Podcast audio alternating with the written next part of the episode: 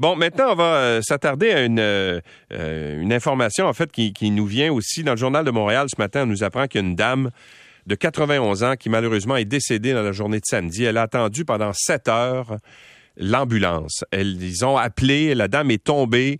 Ils ont appelé euh, le 911, puis là finalement, ben, euh, on disait, on reportait tout le temps, puis finalement l'ambulance n'est jamais arrivée ou est arrivée sept heures plus tard et la dame était malheureusement décédée. Et ça coïncide avec des moyens de pression du syndicat des ambulanciers paramédicaux d'urgence santé qui couvre le territoire justement de Montréal et de Laval et qui euh, va donc commencer aujourd'hui ces moyens de pression pour protester contre les conditions de travail qu'ils jugent inacceptables. Claude Lamarche est président par intérim du syndicat du préhospitalier affilié à la Confédération des syndicats nationaux. Bonjour, Monsieur Lamarche.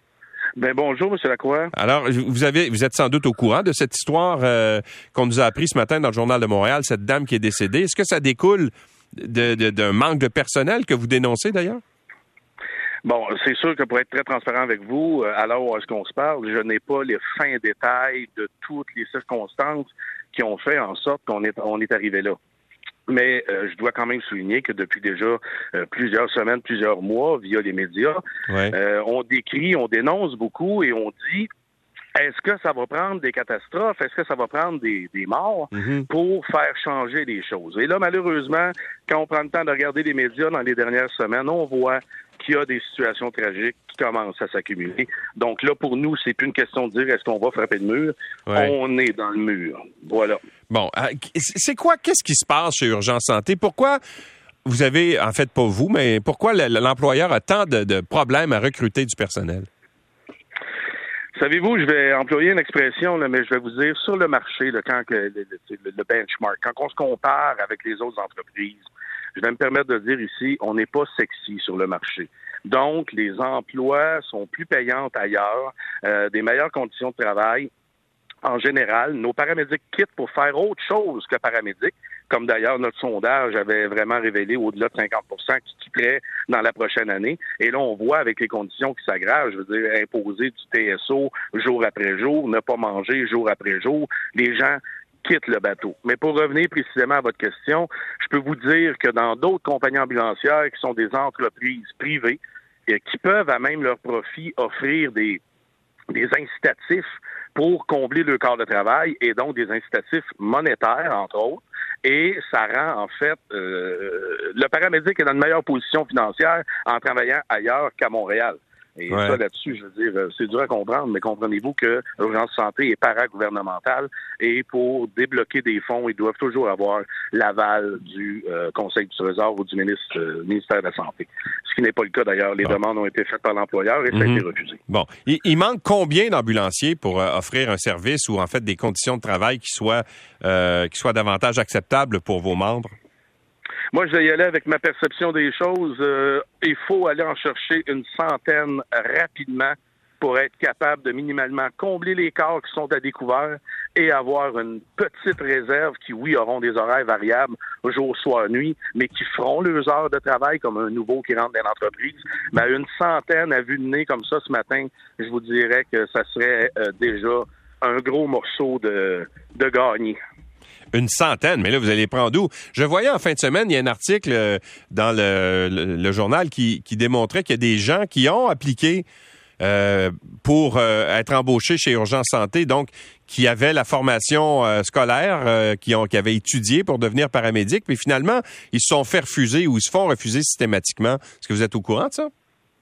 Absolument. Ils nous ont contactés directement, nous, au syndicat, et on a comme les deux cas d'espèce des gens d'expérience qui travaillent ailleurs, qui ont fait application pour venir travailler chez nous. Euh, il y a des ex-paramédics de chez nous qui sont allés travailler ailleurs, qui là lèvent la main en disant je suis toujours disponible pour aller mettre l'épaule à la roue puis vous donner un coup de main. Et on a aussi les jeunes qui diplôment et qui viennent faire application chez nous, soit qui se font refuser, ou soit qui ont juste pas de retour de l'employeur, là. Zéro comme euh, pas de retour. Et, pourquoi? Ça, euh, c'est évidemment, je suis pas vraiment dans une position. Je vais peut-être être trop émotif, puis je vais être à côté de la traque, si je peux me permettre l'expression.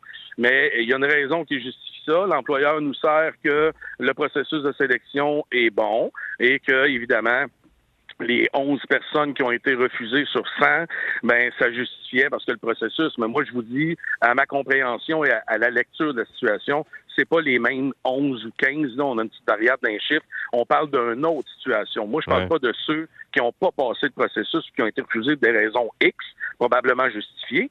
Mais ce qui, ce qui est très euh, étonnant, hein, c'est qu'on a eu un prêt de service dernièrement. Donc, vous comprendrez que ce paramédic-là, à, titre d'exemple, peut aller travailler sur la rive sud et via le prêt de service, il va revenir travailler à l'urgence santé euh, en prêt de service. Ça a fonctionné pendant deux fins de semaine, mais ça n'a pas levé, ça. Ça n'a pas, été une, ça pas été une solution durable. Bon, alors ça va être quoi vos moyens de pression que vous commencez aujourd'hui? Bon, là, je me permets aussi de dire, il faut trouver l'équilibre entre la santé de nos paramédics et le service à la population, donc la santé de la population. Comme c'est là, nos paramédics, vous comprendrez qu'avec les conditions, si ça continue, de toute façon, c'est déjà commencé. Les gens euh, prennent des journées de maladie, ça se au travail. Ça ne fait que empirer la situation.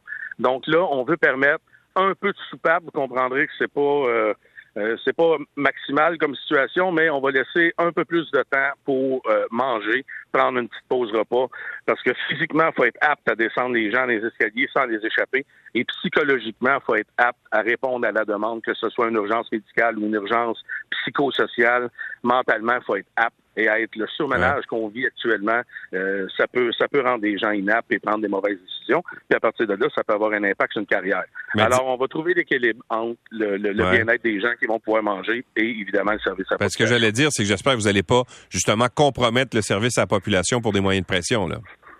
Ben, écoutez, moi je vous dis, il n'y a aucun paramédic sur cette planète qui va euh, omettre de répondre à une priorité de vie ou de mort. Les radios vont rester ouverts. Ils vont écouter les ondes radio. Nos répartiteurs font un appel à tous quand il y a une situation critique aux abords euh, dans la région, parce que c'est sectorisé par cinq fréquences radio, l'île de Montréal et de Laval. Donc, les gens qui sont dans une région vont écouter leur radio comme et s'ils entendent l'appel du répartiteur disant j'ai aucun véhicule, est-ce que quelqu'un peut se libérer? D'ailleurs, c'est ce qui est fait actuellement. Vous comprendrez qu'il y a déjà un manque. Donc, c'est déjà ce qui est fait. Alors, les gens qui vont manger, puis même les gens qui mangent de façon convenable, quand tu es à côté d'une urgence médicale, tu laisses ton lunch entre les deux sièges du camion, puis tu mets ça sur le drive, puis tu, te lances, euh, tu cours vers euh, porter, porter secours. C'est quoi, quoi le, temps, le temps d'attente moyen en ce moment? Le, mettons, quelqu'un à Montréal, en plein, en plein milieu de la journée, appelle l'ambulance parce que comme la dame est tombée, mettons, c'est quoi le temps d'attente moyen? J'ai pas cette euh, cette donnée-là malheureusement, puis ça dépend toujours de la priorité de l'appel. Donc à ma connaissance, cet appel-là de la dame de 91 ans euh, qu'on offre nos sympathies à la famille, euh, en passant très sincèrement parce que ça n'a pas de bon sens que ça arrive, mais ça arrive. Quand c'est priorisé avec une basse priorité, évidemment, il y a un délai qui va être beaucoup plus long qu'un arrêt cardiaque là dans un centre d'achat, dans un lieu public. Là comprendrez que là, la priorité d'appel, la répartition et tout se fait très rapidement. Donc, j'ai pas la donnée que vous me demandez, quel est le temps moyen, mais évidemment, à certaines heures précises dans la journée, on est rendu qu'on peut déjà prédire, euh, mettons, euh, de 10 heures le matin à 14-15 heures l'après-midi, si vous me parlez de la plage de jour, mais ben là, on sait qu'il y a un manque flagrant de ressources sur la map et que, bon, euh, les temps, les temps réponse, même pour les urgences, les distances à parcourir s'allongent. On voit des 45 mm. km de course. Donc, évidemment, vous imaginerez que Sirène Girofort, euh, 4 km, 5, c'est pas le même temps que 45 km de course, même si c'est un arrêt cardiaque. Et ça, on a des données là-dessus. On a des situations vécues les dernières semaines pour justement des arrêts cardiaques. Est-ce que, est-ce que vous avez, à votre avis, il y a des gens qui ont, qui, qui, qui, ont, qui sont morts justement parce que l'attente a été trop longue? À part la dame, euh, oui, on en a un. Évidemment, la cause réelle de l'attente trop longue, est-ce que c'était un manque d'ambulance ou un manque de répartiteurs à la prise d'appel qui n'ont pas été capables? Ça, c'est un autre cours que c'est pas ma cour à moi, mais je peux juste vous dire, dans la chaîne de commandement avant la prise d'appel et, l'affectation de l'ambulance, il y a quand même plusieurs étapes. Et euh, chez nous, à Urgence Santé, à peu près à tous les niveaux, il y a des lacunes au niveau des manques de personnel, donc les temps s'allongent. Et oui, euh, on a un décès très, très certainement déjà en main. Euh, qui, est très malheureux. Puis là, on a la dame, évidemment, on ne sait pas. Euh, OK, mais dites-moi plus sur l'autre décès. Qu'est-ce qui est arrivé? Bon, l'autre décès, évidemment, euh, le monsieur a contacté l'ambulance tôt le matin. Il y a eu quelques appels de fête au 911 pour une histoire qui nous manque un bout des détails.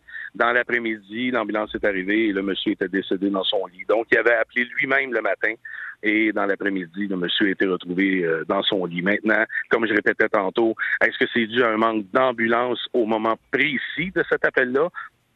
ou c'est plus le manque de répartiteurs au moment précis de cet appel-là, parce que c'est d'abord avant tout un appel qui avait été pris en débordement au 911.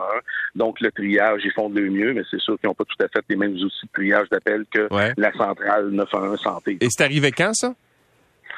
Euh, de mémoire, en l'entour du milieu de mai. Donc, une personne qui est morte parce qu'elle a appelé le 911, l'ambulance s'est jamais rendue à temps et elle est décédée dans son lit. Vous comprendrez que c'est malaisant pour moi de vous dire ça aujourd'hui, mais malheureusement, c'est une vérité. Merci, M. Lamarche. Voilà. Merci beaucoup. Bonne journée. Claude Lamarche est président par intérim du syndicat préhospitalier affilié à la CSN.